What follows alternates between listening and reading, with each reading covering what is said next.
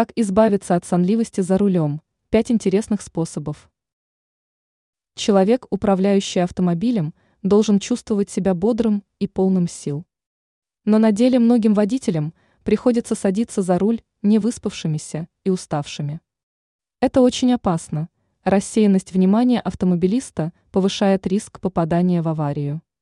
Впрочем, существует несколько быстрых и эффективных способов избавления от сонливости. Пять способов избавиться от сонливости. Лимон. На первый взгляд, взбодриться лучше всего помогает кофе. Однако употребление лимона способствует более быстрому достижению результата.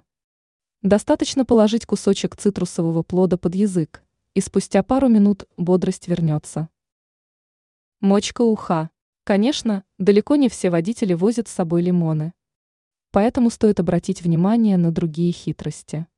Например, на такую процедуру, как сдавливание мочки уха. На нижнюю часть ушной раковины нужно сильно надавить двумя пальцами. Обычно это помогает. Переносится. Надавливание на мочку не дало нужного результата. Тогда стоит зажать переносицу. Проветривание салона. Свежий воздух нередко помогает водителю избавиться от сонливости и взбодриться. Разговоры или пение. Во время дальней поездки опасность для водителя представляет не меняющийся пейзаж за окном.